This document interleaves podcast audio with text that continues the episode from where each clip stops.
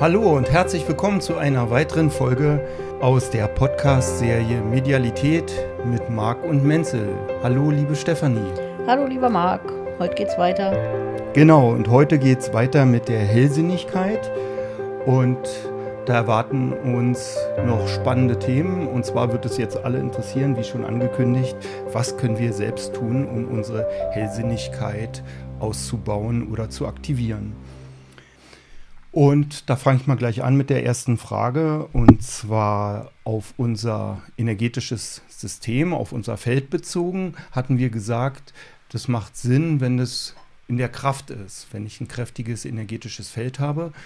Welche Schritte kann ich unternehmen, um mein Feld zu stärken? Du hattest schon mal erwähnt, dass in unserem Feld wir Strukturen mit uns tragen, zum Beispiel Ängste und Ohnmachten. Macht es Sinn, diese zu entfernen? Und welche Schritte gibt es noch?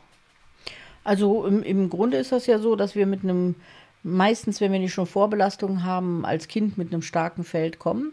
Und dann alles, was wir so erfahren als Prägungen, das läuft nonverbal ab, also über das Feld, was wir von Mama erleben oder von der Umgebung erleben, aber dann auch durch unsere Erziehung, die wir erleben, ähm, entstehen solche Blockaden. Blockaden bedeutet einfach nur, unser Feld setzt sich zusammen aus kosmischer und Erdenergie und eine Blockade äh, zeigt einfach nur, dass diese Grundbewegung von diesen Grundenergien, äh, kosmisch Erdenergie ist ja Yin und Yang, äh, dass die blockiert werden. Das heißt, die wenden sich, die sind nicht mehr in dem gleichen Schwung wie das Restenergiefeld, sondern äh, bilden erstmal einen Schutz aus, aber eben dann auch wirklich eine Blockade, in der Energie gebunden ist, wo aber auch das Ereignis drin zu sehen ist und eben immer einfach äh, eine bestimmte Form auch entsteht. Und das hast du ja schon gerade gesagt, das sind dann Ohnmachten, das sind solche Kugeln und dann gibt es aber auch energetische Löcher oder äh, Kabelstrukturen, also diese, solche Bänder sind das dann oder Ängste und Lügen. Also da gibt es ja alle möglichen Varianten, die sich da so gebildet haben. Und ähm, wenn du dir jetzt überlegst, dass da ja jedes Mal so ein bisschen Energie weggepackt wird, ist dann das Feld, wenn wir unsere Erziehung genossen haben, die Schule genossen haben, die Umgebung erlebt haben, die Hauptprägung zwar schon im siebten Lebensjahr abgeschlossen, aber also die grundlegende Prägung dazu. Und dann kommen aber ja immer noch Erfahrungen, die wieder Blockaden aufbauen oder unterstützen oder nochmal neu äh, manifestieren. Und jedes Mal wird ein bisschen Energie weggepackt. Das heißt, wenn du mal so 20 Jahre alt bist, ist dein energetisches Feld, was vorher so richtig volle Kanne in Kraft war, eben nicht mehr so kraftvoll, sondern da sind viele Blockaden drin, du bist nicht mehr in Fluss, du hast eine bestimmte Vorstellung von der Welt, die wird geprägt durch diese Blockaden auch. Und das hat es ja eben im, im vorigen äh, auch schon mal gesagt, wo wir vorhin mal darüber gesprochen haben, wie das die, die eigene Welt prägt, wenn wir solche Blockaden haben. Und ähm, ja, dann hast du eben kein kraftvolles Feld mehr und nimmst auch nur das wahr, was du so für deinen Alltag brauchst. Das heißt, du bist dann nicht hellsinnig, hellsichtig oder irgendwas, sondern du bist gerade mal mit deinem Alltag gut beschäftigt und schaffst gar nicht viel mehr und bist wahrscheinlich froh, dass du in den vier Dimensionen dich irgendwie zurechtfindest. Also äh, das ist ja die Grundlage, die Vorstellung überhaupt mal von so einem Energiefeld zu haben. Ja? Und natürlich ist es logisch, man kann diese Blockaden lösen. Ja, also du kannst diese Blockaden bewusst erkennen. Du kannst dann Methoden anwenden, um die zu lösen. Und dann kannst du tatsächlich erst ins Leben kommen. Das ist ja so mein Erkennen, Verändern, Leben Programm, was ich habe, auch in meinen Kursen. Ja? Äh, also diese Erkenntnis erstmal zu haben, ähm, da blockiert mich was, da bin ich nicht in Fluss, da habe ich einen Schmerz, einen seelischen oder einen psychischen und äh, da ist irgendwas in meinem Leben passiert, was mich nicht frei in Fluss kommen lässt das ist dann so diese Aufgabe, um unter anderem auch wieder in die Kraft zu kommen, also wirklich Blockaden lösen. Dann steht die Energie wieder zur Verfügung. Ähm, das ist dann aufgearbeitet, würde ich sagen, das Thema, und man hat einfach wieder mehr Power im Energiefeld. Beste Grundlage dafür, wirklich dann auch in die Hellsinnigkeit zu kommen, also da wirklich seine Sinne zu erweitern. Okay, also Schritt 1 ist, ich möchte ein kraftvolles Feld haben, ein starkes Wahrnehmungsorgan. Und das mache ich im ersten Ansatz, indem ich möglichst diese Strukturen aus meinem Feld entferne. Ähm, du hast es schon angesprochen, man könnte ein Seminar bei dir machen, wo man lernt, welche Strukturen gibt es da im Feld und wie kann ich die rauslösen. Oder man kann deine Bücher lesen, zum Beispiel Frei sein oder Heilenergetik und ähm, weiß dann, wie man da rangeht. Interessant finde ich, wenn man so eine Blockade löst, dann hat man die erstmal nicht mehr als störend in seinem Feld und man kriegt zusätzlich noch die Energie, die in der Blockade ähm, abgekapselt ist, wieder zur Verfügung gestellt. Genau. Mhm. Und dadurch kann ich eben nicht nur, wie wir es im vorigen Podcast angesprochen haben, ähm, meine Hellsinnigkeit ähm, verbessern oder aktivieren, sondern ich kann auch gesunden. Ich habe ein gesünderes und ja, glücklicheres Leben. So, das wäre Schritt 1 für mich. Und Schritt 2, ist es so richtig, wäre, dass ich ähm, mich von Glaubenssätzen befreie. Es gibt ja die, besonders die Glaubenssätze aus der Wissenschaft, die uns begleiten, dass alles ist nur Materie zum Beispiel, diese materielle Sichtweise oder auch Glaubenssätze, die wir von der, von der Kirche übermittelt bekommen haben und natürlich auch gesellschaftliche, ähm, die hindern uns doch auch, unser Feld stark zu haben in einem starken Zustand. Ist das richtig? Und wie werde ich diese Glaubenssätze los?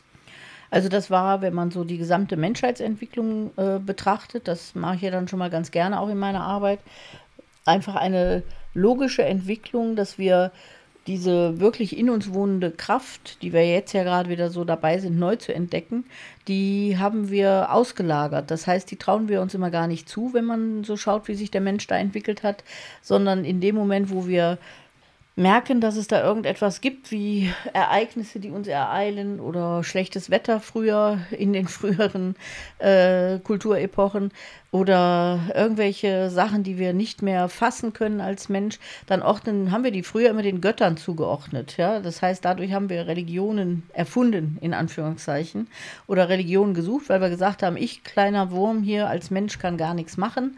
Da muss es größere Wesen geben, die die Macht haben. Und so hat sich dann einfach eine Kultur auch bei uns hier entwickelt, wo äh, die Religionen oder die Staatsoberhäupter einfach eine Riesenmacht haben, diese Macht auch genutzt haben und der Mensch an sich aber eben sehr klein und der arme Wurm am Boden ist, der nichts zu melden hat und der Sünder ist und der äh, eigentlich überhaupt gar nicht äh, ja, für Größeres geschaffen ist, ja.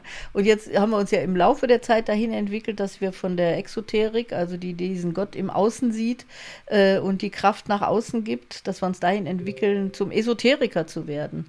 Das heißt, wir erkennen, dass wir selber die Kraft haben, dass wir selber äh, was tun können und dass wir selber die Macht haben, auch wirklich uns zu verändern und äh, das Leben nochmal ganz neu anzuschauen. Das ist aber erst so in den letzten ich schätze mal 50 bis 100 Jahren möglich, dass man da wirklich einen ganz neuen Bewusstseinssprung macht, auch mit den energetischen Veränderungen, die wir so erleben. Und darin ist natürlich dann wirklich zu erkennen, dass ich Kraft haben kann, dass ich schöpfen kann, dass ich etwas bewegen kann, dass ich die Macht habe, auch die eigene innere Macht habe.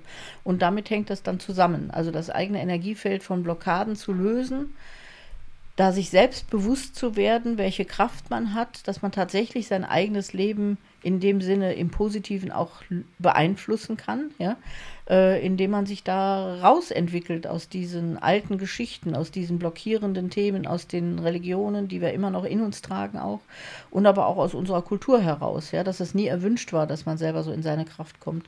Das sind so Altlasten, die wir da immer noch haben.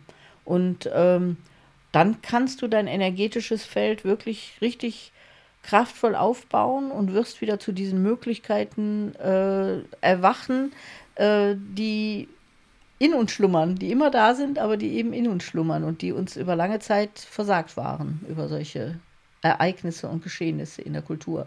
Mhm. Okay, also. Ist jetzt ein bisschen weit ausgeholt, aber. Ja, aber na, war doch prima. Und ich erkenne also über die Glaubenssätze, gebe ich meine Autorität ab, komme in so eine Machtlosigkeit, in eine Ohnmacht. Ja, die Glaubenssätze sind eben solche Relikte, ne? Ja. Also äh, sowohl in der Wissenschaft, aber eben tatsächlich auch aus den Religionen. Deswegen habe ich es auch so weit erklärt, dass wir ähm, diese Glaubenssätze als beschränkende Weltbilder haben. Ja, also dass wir selber überhaupt unsere Kraft nicht spüren, sondern unsere eigene Kraft abgeben an eine Autorität. Ja, und dann kommen wir halt in eine ganz, ganz starke Autoritätshörigkeit, äh, wo wir diesen Glaubenssätzen auch unterliegen und nicht an uns selbst glauben, unsere Kraft nicht spüren. Genau, und äh, wie, löse ich die jetzt auf? Reicht das schon die Erkenntnis, okay, ich gebe meine Autorität ab, da sind Glaubenssätze, die habe ich mein Leben lang geglaubt und das, eigentlich ist es Quatsch, die schränken mich nur ein. Reicht es, diese Erkenntnis? Oder muss ich so eine spezielle Praktik auch machen, wie wir es jetzt bei Punkt 1 hatten, zum Beispiel diese Ängste und Ohnmacht der Strukturen aus meinem Feld zu lösen? Ja und ja, also beides. Ähm, der wirklich der wichtigste Schritt ist ja bei dem Ganzen, dass du ähm, das erstmal erkennst, ja. Also wenn der, wenn du so ganz normal in deinem Alltag lebst, bist du dir darüber nicht bewusst. Du, das ist ja für dich das Normale, ja. Also für den Hamster ist das Rennen im Rad normal. Der, der denkt nicht, er rennt im Rad, ja, sondern das ist die Welt, ja. Und äh, das, das zu erkennen, dass ich im Rad renne, jetzt mal auf Hamster übertragen, das ist ja der erste Schritt und das ist schon mal ein großer Schritt, ja. So, dass ich dann natürlich sagen kann, okay, wie kriege ich dieses Rad jetzt abgebaut, ist der nächste ja. Schritt. Also das wäre dann das Lösen der Ohnmachten durch, äh, der, der, der Glaubenssätze als Ohnmachten. Das sind wirkliche Ohnmachten, in denen wir uns da befinden. Und äh, da gibt es wirklich dann auch eine Methode zu, die aufzuschneiden und auszusteigen. Und da merkt man dann, da steht einem dann diese Energie, die da drin gefangen war, wieder zur Verfügung und man denkt auf einmal ganz neu. Ja?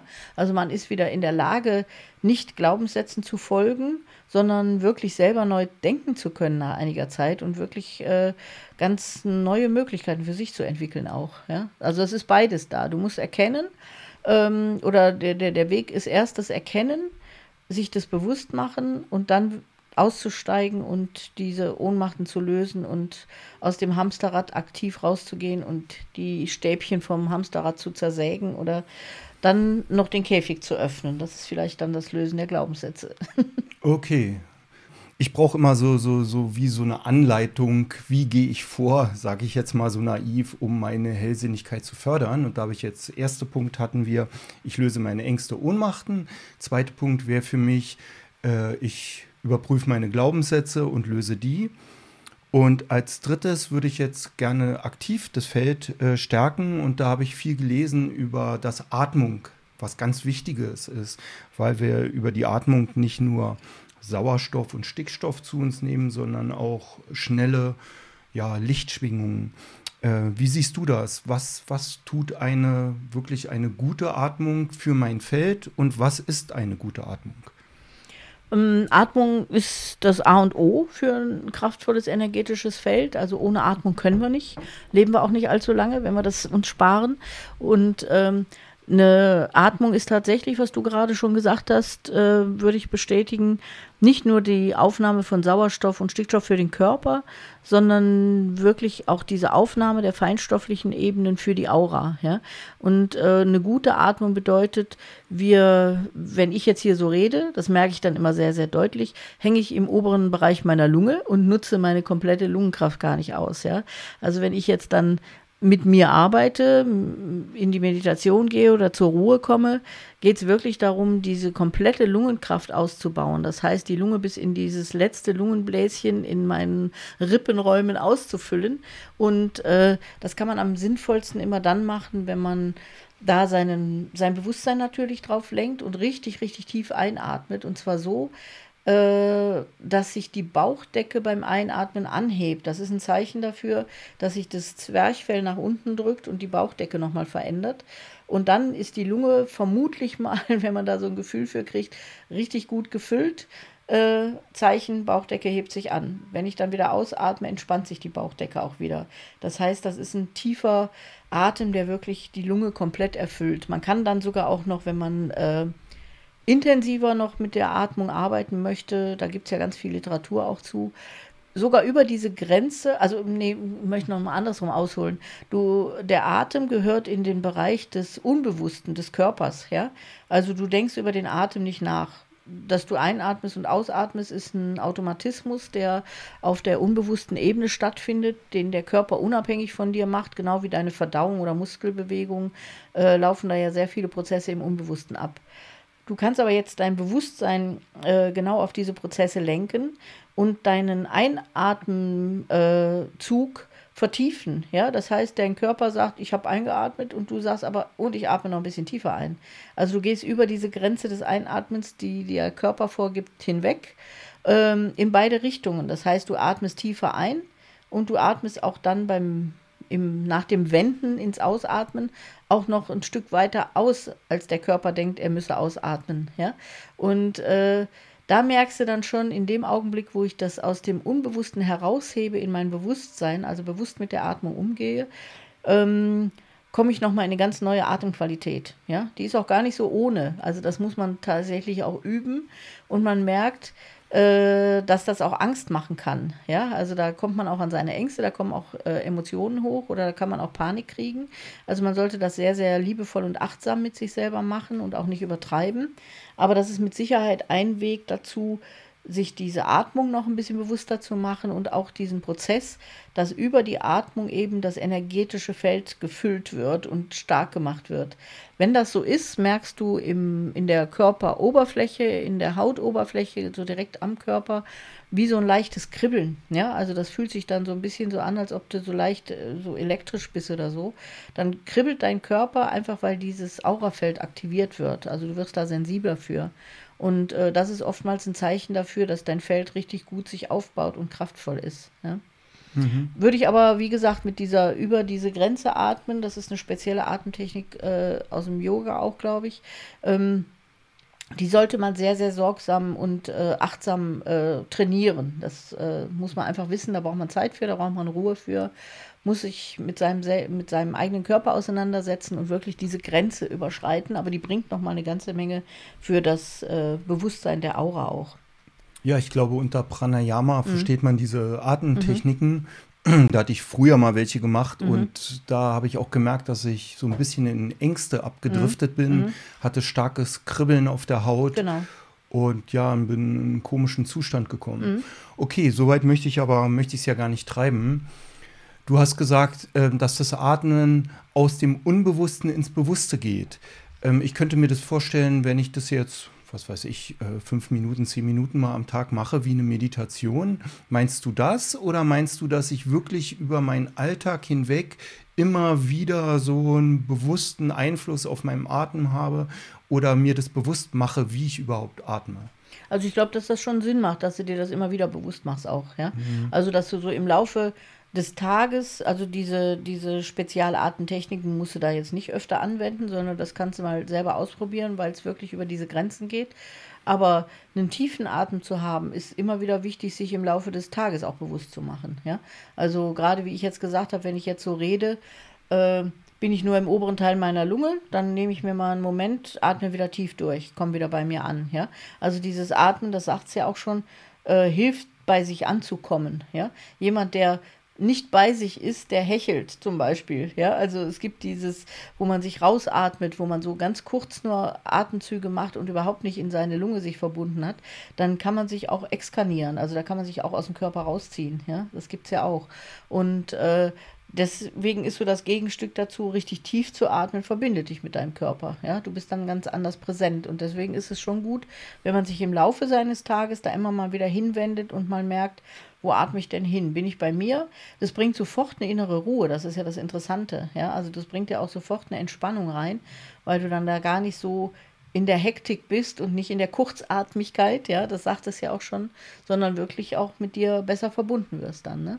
Und es ist natürlich auch, wenn wir in die Richtung schon gehen, auch für den Körper äh, gesünder. Ja, also der, das heißt, deine Aura sollte ja immer den kompletten Körper durchströmen. Ja, also das heißt, der, die, dieses energetische Feld soll in allen Gliedmaßen, in jeder kleinen Zelle überall gleichermaßen vorhanden sein. Ja, wenn wir kurzatmig werden, das heißt, wenn wir im Stress unseres Alltags sind und die Aura nicht sinnvoll versorgen, dann zieht sich das Feld als erstes so aus den peripheren Bereichen zurück. Das heißt, du kriegst Fußpilz oder du kriegst irgendwelche Probleme in deiner Haut. Also du, du merkst einfach, dein Feld ist da nicht mehr drin und dann können eben auch wirklich körperliche Probleme auftreten. Ja? Und deswegen ist immer gut, das ganze Feld durchfluten mit deiner Energie, richtig präsent sein, richtig da sein. Dann ist dir immer warm, du hast warme Hände, warme Füße, bist fit, hast keinen Fußpilz und keine solche Themen. Ja? Okay, ja, sehr interessant. Also gutes und tiefes Atmen bringt mir viele Vorteile. Gut, das möchte ich jetzt mal als Punkt 3 festhalten. Und das nächste, was mich interessiert, ist, ähm, ich gehe gerne in die Natur. Und bringt mir das irgendwelche Vorteile, um mein Feld zu stärken? Du sagst immer so ganz nett den Spruch, äh, Bäume denken nicht. Du kommst so gedanklich zur Ruhe. Aber bringt das auch was für mein Energiefeld? Auf jeden Fall. Ähm, du kannst dir ja vorstellen, wenn du mit deiner Aura permanent in einer viel belebten, gestressten Innenstadt bist, wo du viele Menschen hast, die aggressiv sind, schnell sind, in der Hektik sind, ihren Alltag äh, so gerade mal über die Bahn kriegen oder auf die Bahn kriegen, ähm, das macht ja ein energetisches Feld. Ja? Und wenn du dich mit deinem Feld in diesem Energiefeld bewegst, macht das mit dir was. Also dir macht Stress, dich macht es müde, dich macht es überfordert, dich macht es genervt auch. Ja? Also das bringt dich ja eben selber auch an die Grenzen. Und dann ist es eben umgekehrt so, die Natur hat tatsächlich diesen Stressfaktor nicht. Ja, diese Natur ist energetisch nicht in diesem in dieser höchst permanenten Höchstleistung, sondern eher ja in der Ruhe und auch immer in der Regeneration. Ja, die Natur und unsere Umgebung ist immer lösungsorientiert, die ist nie problemorientiert. Ja? Und äh, wir Menschen sind problemorientiert. Das heißt, da, da ist die Tendenz immer, dass die Energie in den Keller rutscht. In der Natur ist eine Lösungsorientiertheit da, das heißt, es gibt da keine Probleme in der Natur. Wenn du in den Wald gehst, da denkt nicht der eine Baum über den anderen. Das ist aber jetzt ärgerlich, dass der da so eng wächst. Den muss ich aber mal wegschubsen. Vielleicht hat er in der Schule mehr gelernt als ich oder so. So haben Bäume nicht, ja, sondern äh, die Natur ist immer lösungsorientiert und alles hat seinen Raum und darf auch seinen Platz einnehmen. Und wenn du dann da als Mensch reingehst, hast sogar du deinen Raum und darfst deinen Platz einnehmen. Da sagt nicht irgendeiner weg jetzt mit dir hier, äh, sondern du wirst da herzlichst aufgenommen in der Natur. Ja, würde ich jetzt mal sagen. Hört sich vielleicht komisch an, aber du gehörst auf einmal dazu. Und das ist ein wahnsinnig angenehmes Gefühl, während oh. du zu der menschlichen Struktur ja gar nicht dazugehören willst, vielleicht. Ne? Ja. Und äh, das ist das, was Natur macht. Ja? Lösungsorientiert sein und dich aufnehmen bedingungslos. Oh, ich möchte gern dazugehören, dazugehören, besonders in die Natur, ja. Deswegen tut das den Menschen so gut, öfter. in die Natur zu gehen, ja. Mm. Und dann nicht mit ja. Mountainbike und ich will klettern und ich muss unbedingt dann noch den Berg erklimmen und ich muss unbedingt 20 Kilometer wandern. Kann man machen, ja, will ich jetzt auch gar nicht in Frage stellen. Aber das ist nicht das, was ich mit in Natur gehen meine. In Natur gehen heißt für mich wirklich diese Qualität, die ich gerade beschrieben habe, aufnehmen, genießen, sich eingebunden fühlen und vielleicht mal beim nächsten Spaziergang diese Lösungsorientiertheit der Natur zu betrachten. Ja? Also wirklich zu wissen, die Natur hat nie Probleme. Die hat sogar noch nicht mal Probleme, wenn wir ihr wehtun. Dann findet die eine Lösung dafür. Das ist ganz wichtig. Ja? Wir sind problemorientiert, aber nicht die Natur. Wir sind durch unsere Gedankenfelder aus diesem komplexen, symbiotischen Denken, nehmen wir uns immer wieder raus und machen damit mehr kaputt, als wir ganz machen. Okay. Finde ich einen wichtigen äh, Marker, ja. Also mhm. wirklich zu denken, okay, wo ist jetzt die Natur, in der ich mich gerade befinde, wirklich auch lösungsorientiert. Ne? Vielen Dank, das, das nehme ich mit, ja. Bis hin, dass dich die Ameisen beißen, damit du so richtig angepasst wirst. Ah, die beißen mich nicht. ja, hast du Glück. du, eine andere Sache.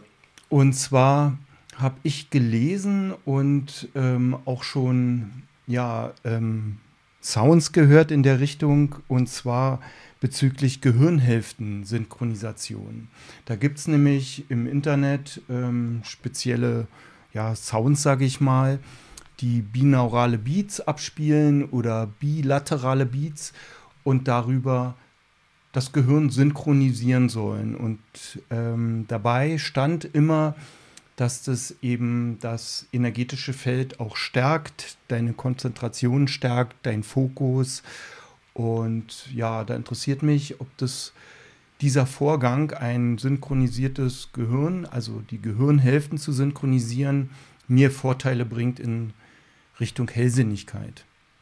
Auf jeden Fall. Also man kann sich so vorstellen, auf, auf diese, Bino, äh, wie heißen die? Binauralen Binaurale Beats, Beats oder ne? bilateralen, ja. ja. Da, da kann ich jetzt gar nicht viel zu sagen, weil ich sowas natürlich nicht nutze. Ähm, ich finde nach wie vor immer gut, wenn man mit sich selber umgeht und sich gar nicht so fremde Techniken holt, um irgendwas zu machen, sondern sich bewusst macht, wie der Körper funktioniert oder die, die Aura funktioniert. Das liegt mir natürlich immer ein bisschen näher. Ähm, da wiederum zurück zur Menschheitsentwicklung. Wir haben uns eben so entwickelt, dass es eine Trennung der Gehirnhälften gab, ja. Also, äh, dass tatsächlich Gedanke und Gefühl voneinander getrennt wurden, wenn man sich das so vorstellen möchte, ja. Äh, und wir das ja auch wirklich im Alltag als Trennung erleben. Wir sind, wir fühlen uns ja nicht verbunden. Wir sind nicht mit unseren Gedanken und dem Gefühlsfeld verbunden. Und ähm, da gibt es jetzt durch diese energetische Grundveränderung in unserem Universum eine Entwicklung wieder hin, dass diese neue Verbindungen herstellen, also dass das Gehirn auch wirklich verbunden wird. Ich habe ja sogar auch in meinem Chakrensystem, dass sich da die, äh, das Zungenchakra auch entwickelt, was genau damit zu tun hat, dass wir nämlich nicht aus unseren Gedanken füttern, sondern dass wir die Sprache in Zukunft über unser Herz mehr leben, also dass die Sprache nicht aus dem Kopf kommt, sondern über das Herz. Und ähm, da gehört diese gesamte Entwicklung der Verbindung, der, die Verbindung der Gehirnhälften auch rein. Also sich wieder verbunden fühlen heißt, wir bringen Gefühl und Gedanken zusammen. Wir kriegen auch eine neue Komplexität in unser Leben damit und können aus einem ganz anderen Potenzial damit auch äh, unser Leben gestalten. Ja, also so kann man sich das vorstellen. Vorher waren wir getrennt, dann haben wir uns nach den Gedanken orientiert, nach den Bewertungen, nach den materiell orientierten Mustern. Und jetzt kommen wir durch die Verbindung von linker und gerechter Gehirnhälfte wieder dazu, dass wir auch unsere Gefühle einbinden, unsere sozialen äh, Möglichkeiten einbinden und dass das nicht mehr so eine ganz starke Trennung ist. Dazu gehört in der Entwicklung am Ende auch, dass wir hellsichtig werden, dass wir uns das zugestehen, dass wir da wieder mehr Verbindung auch zum Leben spüren aber auch alle anderen Sachen, die in die Verbundenheit jetzt in die Zukunft reinführen. Ähm, dass wir nicht mehr den Beruf an oberste Stelle setzen und das Geld verdienen, sondern wirklich nach unserem Herz und nach unserem Glücklichsein und unserer äh, Emotionalität wieder mehr leben möchten. Also wir wollen das zusammenbringen. Das ist so die Zukunft da auch. Ja? Also dass wir nicht mehr nur sagen, das Geld verdienen steht an erster Stelle, ich muss erfolgreich sein, ein Haus und Hof und äh, eine stabile Familie haben. Und da ist es das Allerwichtigste, Karriere zu machen. Das ist einseitig in den Gehirnhälften orientiert, ja, sondern da kommt jetzt zu, nee, ich will auch noch lieben können, ich will meine Kinder erleben, ich möchte glücklich sein, ich möchte Freizeit haben in dem Sinne, dass ich auch noch eine Zeit für mich habe, in der ich ganz andere Dinge tue und äh, das gehört alles in dieses Verbinden der Gehirnhälften auf jeden Fall rein, aber eben auch so eine Telepathiefähigkeit, eine Wahrnehmungsfähigkeit von mehr als bisher, also das gehört alles dazu. Okay, ja, prima. Also macht es Sinn, sich damit zu beschäftigen. Und ich kenne noch aus dem Mentaltraining, dass es eben bestimmte Möglichkeiten gibt, die Gehirnhälften zu synchronisieren. Nicht nur diese Beats oder Sounds zu hören, sondern zum Beispiel auch jonglieren zu lernen, Schlagzeug zu spielen. Da gibt es auch spezielle Handübungen, so Fingerübungen. Alle Übungen, die so überkreuzt sind, ne? Die ja, genau. So, ne? Sowas, glaube ich, ja. hast du auch schon mal angeleitet, ja. wo man mhm. mit der linken Hand aufs rechte Knie genau. fasst und, und umgekehrt. die Augen in eine bestimmte Richtung wendet und so. Die sind aus der, ähm, was ist das, Kinesiologie? Nee, was ist das? Also aus verschiedenen Bereichen gibt es die Übungen auch. Kann Doch, man sich mal glaube, raussuchen ja. aus dem mhm. ne, Internet vielleicht auch, ja. Genau. Und nochmal abschließende Frage zu den Gehirnhälften. Würdest du auch sagen, dass die linke Gehirnhälfte ja so mehr dem, dem männlichen zugeordnet wird, das analytische, logische Denken und die rechte Gehirnhälfte so, so kreativ, intuitive Dinge ähm, erledigt oder, oder siehst du das anders? Nee, sehe ich schon genauso. Okay. Also das war ja das, wo ich gesagt habe, das kommt jetzt zusammen mhm. und äh, da wirst du eigentlich erst wieder zum ganzen Menschen, ne? wenn du das integriert hast. Also wenn du das wirklich auch äh, zusammenbringst und äh, wieder dich ganz erlebst und nicht so abgetrennt erlebst in links und rechts. Ne? Okay, gut. Dann als nächstes würde mich nochmal die Zirbeldrüse interessieren. Die haben wir im vorigen Teil schon mal angesprochen. Also das dritte Auge, Zirbeldrüse die scheint ja immens wichtig zu sein. Man liest überall darüber und dass es wichtig wäre, diese zu entkalken, diese zu aktivieren. Sag mir bitte nochmal, welche Aufgabe hat die Zirbeldrüse im Bereich der Hellsinnigkeit? Also du kannst dir das ja so vorstellen, ähm, wir hatten es ja beim, bei einer der vorigen Folgen schon mal auch über die Chakren. Das dritte Auge ist ja direkt angebunden an genau diese Zirbeldrüse. Das heißt, ähm, Darüber laufen die Wahrnehmungen der Umgebung ganz extrem. Also man nimmt über dieses dritte Auge oder über diese, dieses Stirnchakra ähm, die Welt wahr und die Zirbeldrüse ist dann die Hormondrüse, die das im gesamten Körper, äh, würde ich sagen, orientiert, verteilt, an die richtige Stelle bringt und einem die Bilder erscheinen lässt, äh, die, wo das eigene Gehirn zu in der Lage ist. Das ist ja eher mal der Punkt. Ja? Also wir sind zu sehr, sehr viel in der Lage, aber äh, von der Zirbeldrüse hängt es dann wirklich ab, was wir da wahrnehmen, uns zutrauen und was wir dann am Ende auch wahrnehmen können. Und das ist deswegen ein ganz zentrales, wichtiges Organ dabei. Das war bisher immer ein bisschen ist immer ein bisschen zu kurz gekommen und glaube ich, kriegt jetzt mal so eine, einen prominenten Status in der aktuellen energetischen Veränderung unserer Welt, weil es dafür äh, glaube ich, für viele Menschen anscheinend ein innerer Bedarf besteht, auch diese Drüse ein bisschen ernster zu nehmen und mal in ihrer Komplexität, Wichtigkeit für den Körper und auch für die Telepath telepathischen Fähigkeiten oder Hellsinne auch wirklich äh, nochmal neu zu entwickeln. Also ich glaube, die kriegt da eine ganz große Prominenz gerade. Also ist die wichtig für alle hellen ja. Sinne, nicht jetzt nur ja. fürs Hellsehen? Nee, für alles. Mhm. Okay. Und ähm, ja, wie kann ich jetzt konkret meine Zirbeldrüse entkalken oder woran merke ich, dass sie verkalkt wäre? Also ich glaube, das merkst du gar nicht, blöderweise. ja. Mhm. Also äh, das kann natürlich sein, dass du einfach merkst, du tust dich schwer mit Denken, du bist sehr, aber das eben merkt man nicht, ja, wenn man sehr alt ist im Denken oder nicht sehr fit ist im Denken und auch verkalkt ist. Also es gibt ja von früher gab es ja mal Menschen, da hat man ja gesagt, der ist verkalkt. Ne? So, den gibt es heute gar nicht mehr den Begriff, aber früher hat man von alten Menschen oft gesagt, ach, der verkalkt langsam, wenn er vergessen hat oder so. Ne? Ähm, den, ich glaube, den kenne ich heute gar nicht mehr in der heutigen Zeit. Ich kenne ihn von früher noch. Das Arbeit im Krankenhaus. Aber ähm, deswegen ist es ganz, ganz wichtig, sich, äh, egal ob man das jetzt merkt oder nicht, sich damit zu beschäftigen und zu sagen, ich mache da mal einfach was für. Am naheliegendsten für mich sind dann wirklich die äh, Meditationen dazu. Also es kann ja nichts schaden, wenn man mal eine schöne äh, Zirbeldrüsenmeditation macht. Also die könnt ihr mir auch gerne schreiben, einen, einfach eine Mail schicken und ich schicke euch die gerne zu. Also das ist überhaupt kein Thema. Ich glaube, die steht nämlich gar nicht auf meiner Webseite, sondern die gebe ich immer kostenlos raus, wenn man mich danach fragt, gerne.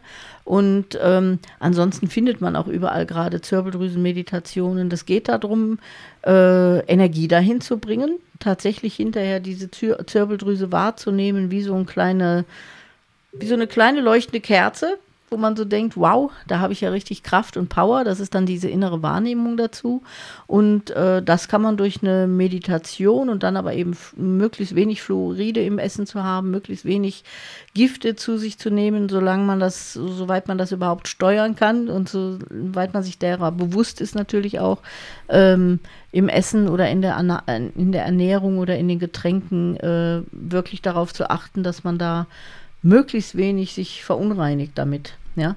Und ähm, was natürlich gegenläufig immer ist, auch für sämtliche Hellsinne oder für sämtliche Entwicklung auch in diesem Bereich, sind äh, auf jeden Fall Zucker, ja, aber auch äh, Alkohole oder Drogen oder Tabletten, ja, also je nachdem, was man da zu sich nimmt, Nahrungsergänzungsmittel oder sowas. Das können alles Sachen sein, die wirklich diese Zirbeldrüse dann auch beeinträchtigen. Ja, da sollte man wirklich aufpassen und nicht zu viel nehmen. Okay, auf die Dinge, die du eben gesagt hast, würde ich dann verzichten mhm. und, ähm, und eine Meditation machen. Und kann ich noch was anderes machen? Also kann ich durch ein Nahrungsergänzungsmittel zum Beispiel fördern, dass eine eventuell verkalkte Zirbeldrüse entkalkt wird? Könnte ich Zeolit nehmen oder solche Dinge, um meinen Körper zu entgiften? Oder sagst du eigentlich, verzichte auf das, was ich eben genannt habe, diese schädlichen Dinge und meditiere und das reicht schon? Sowohl als auch. Also es gibt mit Sicherheit Mittel, die, die dich da unterstützen können. Äh, Zeolit ist mit Sicherheit auch ein guter Ansatz, ähm, wobei ich da auch immer Respekt vor habe, weil das den Körper auch unheimlich entwässert. Also du musst beim, bei dem Nutzen von Zeolit meiner Meinung nach sehr, sehr viel trinken, mehr als die meisten zu trinken in der Lage sind. Also äh, das ist einfach ganz wichtig, weil sonst zieht es dir richtig viel Flüssigkeit aus dem Körper. Ähm, anderen Ergänzungsmittel würde ich jetzt keine wissen, aber auch nicht empfehlen, weil ich da immer ja kein großer Fan von bin, sondern äh, zu gucken, dass ich viel in der Natur bin, gut atme, möglichst wenig die Sachen zu mir nehme, die ich dir eben schon beschrieben habe. Also ähm, und ja, wirklich ähm, zu merken, und mir die Türen zu öffnen, dass ich mir die Erlaubnis gebe, mich da weiterzuentwickeln. Das ist, glaube ich, bewusstseinsmäßig der wichtigste Schritt dabei auch. Ne? Und auch da wieder, sich keine Ängste machen zu lassen. Also es gibt ja im Moment dann immer wieder, oh, da kommen neue ähm, Wellen auf uns zu und äh, Beschleunigung im, im Internetsystem oder sowas, ja. Also solche Sachen machen Angst und da würde ich immer versuchen, sowieso bei Ängsten, sie sind nie hilfreich, sie sind höchstens Wegweiser, aber die sind nie hilfreich, wenn man sich reinsteigert. Ähm, aber da wirklich zu gucken, okay, da muss ich mal gucken, äh, dass ich mich mitentwickle. Ja, also unser Körper, auch wir sind vom Körper, von unserem Menschsein grundlegend auch lösungsorientiert. Bloß unsere Gedanken bringen uns aus der Lösungsorientiertheit raus. Ja, also das heißt, wenn ich, wenn ich meinen Körper einem bestimmten Stoff aussetze, kann der sich nach kurzer Zeit, würde ich mal sagen, selbstreguliert anpassen. Ja, das macht er einfach, das kann der. Ja, während wenn ich dann aber Gedanken habe und Angst davor habe, dann kann ich das nicht mehr. Ja, dann entwickle ich Ängste und dann macht mich das auch krank. Ja, also das ist so, wo wir uns aus der Natur rausbegeben, was ich ja eben schon beschrieben habe, und uns nichts Gutes tun. Ja? Also manchmal wäre es einfacher, wir würden wieder kapieren, was Menschsein heißt und sagen, ich vertraue meinem Körper, der macht das, ja, der kriegt das hin, weil der will ja gesund leben und deswegen findet er auch den richtigen Weg. Ja? Das wäre immer eher mein Hinweis statt Nahrungsergänzungsmittel. Ja? Also wirklich zu sagen, ich vertraue meinem Körper und äh, weiß genau, der weiß ganz genau, was für ihn richtig ist und der kriegt eine hohe Selbstregulation hin. Ne? Mhm. Äh, das finde ich sehr wichtig, das im Hinterkopf zu behalten, dass man sich auch viel mehr selber zutraut. Mhm. Du hast im Kontext der Hellsinnigkeit in der letzten Podcast-Folge noch die Thymusdrüse erwähnt. Und das würde mich sehr interessieren, was es mit der auf sich hat. Und wenn ich mich richtig erinnere, ist auch das Thymus-Chakra eins der neueren Chakren. Genau. Mhm. Ja, also wie unterstützt mich die Thymusdrüse? Für die, die ist da total wichtig. Also für mich auf jeden Fall äh, ein, auch eins der Zentralorgane dabei. Die sitzt so am Brustbein oberhalb vom Herzen, also äh, direkt hinterm Brustbein. Interessanterweise ist das ein Organ, was bei Kleinkindern nach der Geburt recht groß ist und sich dann zurückentwickelt. Also die wird nach der Geburt dann nach und nach kleiner. Und äh, so wie ich das wahrnehme, also jetzt von meinem Wahrnehmungsthema her, habe ich die Wahrnehmung, dass die auch jetzt bei den Erwachsenen größer wird. Ja? Also, dass die äh, auch mehr an Wichtigkeit wieder hat und ein wichtiges Organ für uns ist. Von der Chakrenorientierung her hat die sich schon, hat sich das Thymus-Chakra schon äh, in den vorigen Jahrhundert, in den 90er Jahren entwickelt. Also da ist ja das Chakra, der Thymus auf dem Thymusfleck äh, oder Punkt dazugekommen ähm, die wichtige Aufgabe des Thymus-Chakras oder der Thymusdrüse ist, die innere Stimme zu hören und nach der inneren Stimme zu leben. Das war eben, hatte ich ja so auch aus der Kulturentwicklung oder aus der Menschheitsentwicklung beschrieben, für uns als individuelle Menschen niemals wichtig. Ja, wir haben uns immer als Kollektiv äh, oder als äh, kleiner Erdenwurm nie zu eigenen Höhen aufschwingen dürfen. Und ähm, seitdem wir aber jetzt so in einen höheren energetischen Zustand kommen, ist es ganz wichtig und auch möglich, dass wir uns individuell bewegen, dass wir wissen, ich habe eine Anbindung an die Schöpfungsebene, ich spüre diese Verbindung über meine innere Stimme. Ich kann mich über meine innere Stimme wahrnehmen, die gibt mir auch den Weg, wo meine Seele hin möchte und dann kann ich mich auch nach meiner inneren Stimme im Leben richten. Ja? Also wenn jetzt meine innere Stimme zum Beispiel sagt, ähm, ich sollte jetzt möglichst auf äh, weiß ich was, Zucker verzichten, ja, also das weiß meine innere Stimme, meine, mein Bereich in mir, äh, der, der mit der Schöpfungsebene auch verbunden ist, der hat diese Informationen für mich, ja. Und ähm, dann kann ich sagen, gut, ich höre das in meiner inneren Stimme, ich mache es vielleicht noch fünfmal nicht und esse immer noch oder trinke immer noch eine Cola, ja. Ähm, aber irgendwann merke ich dann, nee, ich richte mich jetzt nach meiner inneren Stimme und dann tue ich das nicht mehr. Die gibt mir auch die Kraft dazu. Ja? So, und das ist dieses Wichtige bei dem Thymus-Chakra, dass man diese innere Stimme hat, wahrnimmt und dann auch die Möglichkeit hat, die tatsächlich auf die Straße zu bringen. Also zu sagen, ich richte mein Leben danach aus. Das braucht immer was, weil wir es nicht gewohnt sind. Ja? Wir sind sehr ego-orientiert in unserem Alltag und richten unsere meiste Orientierung nach dem Geldverdienen, nach der Sicherheit und der Kontrolle aus. Und die innere Stimme läuft da schon mal dagegen. Die innere Stimme hat, äh, zeigt ja auf einmal ganz andere Bedürfnisse und es ist ein bisschen Gewöhnung, sich dann wirklich darauf zu vertrauen und zu sagen, nee, ich höre auf meine innere Stimme, ich richte mein Leben nach meiner inneren Stimme aus und dann komme ich richtig in meine Kraft. Ja. Okay, und im Kontext der Hellsinnigkeit würde es bedeuten, ich habe irgendwie eine Wahrnehmung und ich traue mir einfach. Genau. Ich mhm. traue mir, das ist eine echte Wahrnehmung, das mhm. habe ich mir jetzt nicht ausgedacht ja. oder so. Also gut. Dafür, dafür also wichtig, also Thymus mhm. finde ich auch ein ganz wichtiges Organ da drin. Und die aktiviere ich auch über Meditation zum Beispiel, ja. wie, wie die Also am sinnvollsten über die, die Chakrenmeditation, wirklich äh, das entsprechende Mudra dazu zu machen. Äh, das heißt, man hält die Hände so als Schüsselchen vor sich, also beide Hände zusammenhalten in dem Mudra als Schüsselchen und äh, findet aber auch die, dieses Chakrenplakat könnt ihr euch bei, bei mir bestellen, da sind die ganzen Mudras ja drauf. Äh, ich glaube, das ist auch sogar auf meiner Webseite zu finden, genau. Ähm, kann man sich also bestellen, da sind die Mudras drauf und das wäre jetzt das, was man für die Thymusdrüse gut unterstützend machen kann. So ein Mudra, immer gut hinatmen, sich der Stimme auch bewusst sein, die wahrzunehmen und äh, dadurch immer mehr Kraft da auch zu entwickeln. Ne? Okay, mhm. alles klar. Ähm, eine Frage ist mir noch gekommen, und zwar hatten wir in der vorigen Folge darüber gesprochen, dass man mit unserem Wahrnehmungsorgan, unserem Feld, auch unabhängig von Zeit und Raum zum Beispiel die Oma in Argentinien wahrnehmen kann oder den Arbeitsplatz, der weit entfernt ist.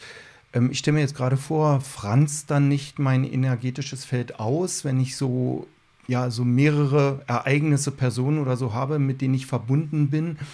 Das hört sich für mich so an, als ob ich dadurch Kraft verliere. Wäre es nicht besser, ein kompaktes energetisches Feld zu haben? Kann ich dadurch Anteile verlieren oder wie, wie kriege ich das zurück? Wie also wenn dein Energiefeld äh, wie kann man das sagen, gesund ist, kommt das automatisch zurück. Ja? Also in dem Moment, wo du nicht mehr an die Oma in Argentinien denkst oder an die Tante, äh, ist dein Feld wieder zurück. Ist überhaupt kein Problem. Solange du ein elastisches Bewusstsein hast oder so, äh, hast du deine Kraft auch wieder bei dir. Wo es nicht funktioniert, ist, wenn du eh schon wenig Kraft hast und viele Kabel liegen hast oder dir dann die Sorgen um die Oma in Argentinien machst, dann bleibst du da hängen, ja.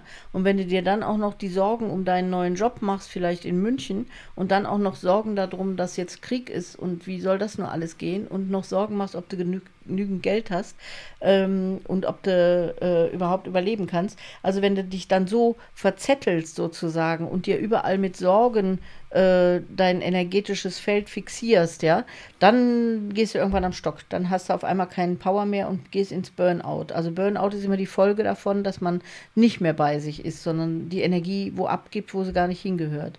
Aber wenn du dir bewusst bist, Kabel trennst, wenn du dir bewusst bist, Ohnmachten löst, also wenn du diese Blockaden löst, hast du eigentlich, ich habe das früher immer gesagt, so ein energetisches Feld, wie so die Alten unter euch kennen das vielleicht noch, wie so ein Unimog-Männchen, ja. Also, äh, oder wie hießen die bei, bei, bei diesen Dunlop-Reifen, diese Männchen, diese, oder Meister Propper oder so, ja. Mhm. So sieht dann dein Energiefeld aus. Michelin-Männchen. Genau, ne? Und da nimmt dir keiner was weg. Du bist stark in dir und du bist auch immer sehr konzentriert bei dir und grundsätzlich auch in deiner Mitte, ne? Also, äh, da ist es Bodybuilding mit dem Energiefeld, würde ich sagen, wo man mit sich üben kann und stabil bleibt und dann auch keine Energie verliert. Okay, gut, sehr schön. Ja, dann möchte ich jetzt mal nochmal zusammenfassen, die, die Hauptpunkte, um mein Feld zu stärken. Und zwar wäre dann der erste Punkt, wie wir gesagt haben, ich löse energetische Blockaden aus meinem Feld, Ängste, Ohnmachten und so weiter. Das kann man bei dir lernen über deine Bücher oder Seminare. Zweiter Punkt, ich löse Glaubenssätze, werde mir bewusst über die Glaubenssätze, löse die, kann auch eine energetische Praktik dazu machen. Das können wir auch bei dir lernen. Das sind eben letztendlich auch Ohnmachten, Blockaden. Als dritter Punkt, ich stärke mein energetisches Feld durch bewusstes Atmen, durch ja, in die Natur gehen und auch durch Meditation. Als viertens, ich ähm, synchronisiere meine Gehirnhälften. Und als fünfter Punkt, ich ja, aktiviere, entkalke meine Zirbeldrüse und meine Thymusdrüse. Das wäre jetzt für mich erstmal so, so eine Liste, ähm, womit man sich selber beschäftigen kann in Richtung Hellsinnigkeit, um die zu fördern. Mich würde als abschließende Frage noch interessieren, wie weit ähm, verändert sich mein Leben, wenn ich hellsichtig bin und hellsinnig bin? Ähm, habe ich da nur Vorteile oder habe ich auch Nachteile? Ähm, ja, ich könnte mir vorstellen, mein, mein Leben ändert sich um 180 Grad. Ist das so oder ja, wie siehst du das? Also auf jeden Fall hast du nur Vorteile. Äh, ich hatte das ja schon so erwähnt, die Voraussetzung ist ja dafür, dass du deine Ängste bearbeitest, dass du angstfrei durchs Leben gehst, dass du viel mehr Power hast, viel mehr Kraft hast und natürlich durch diese mehr Möglichkeiten an Wahrnehmungen öffnen sich ja unendlich viele Türen für dich. Also du hast Zugang zu ganz anderen Themen nochmal, die dich, die dich ja, weiß ich ja, interessieren, ja. Also wo du ja gerne dich äh, orientieren möchtest. Und ähm, für mich ist das Wichtigste dabei, du stehst anders, gesund und kraftvoll im Leben, wenn du das wirklich anstrebst, ja. Also dass du wirklich viel mehr integriert hast, viel mehr Power hast, dein Energiefeld einfach powervoll da ist und du auch frei wirst. Ne? Also du wirst frei von Abhängigkeiten, du hast neue Gedankenmöglichkeiten, du lebst einfach ein ganz anderes Leben danach oder dann, nicht danach, sondern damit. und das kann ich nur empfehlen. Ich kann es nicht empfehlen, wenn man Ängste hat. Das wäre der erste Schritt, Angst zu lösen. Ne? Also Angst zu gucken und zu sagen, warum habe ich denn da so eine Angst vor? Also für mich hört sich das nur positiv an mhm. und begeistert mich. Also ja, also ich habe den Wunsch in mir, das zu erreichen und, und werde mich darum bemühen. Ja, liebe Stefanie, ich danke dir für diese ganzen Erklärungen. Da haben wir jetzt wirklich äh, viel behandelt und ich denke, den Menschen auch wirklich mal eine Einsicht mitgegeben, was Hellsinnigkeit ist und was jeder für sich tun kann, der daran Interesse hat. Ja, und also vielen Dank und ich freue mich auf den nächsten Podcast mit dir. Ja, ich mich auch. Und bis dahin eine gute Zeit euch allen. Ja, tschüss. Bye.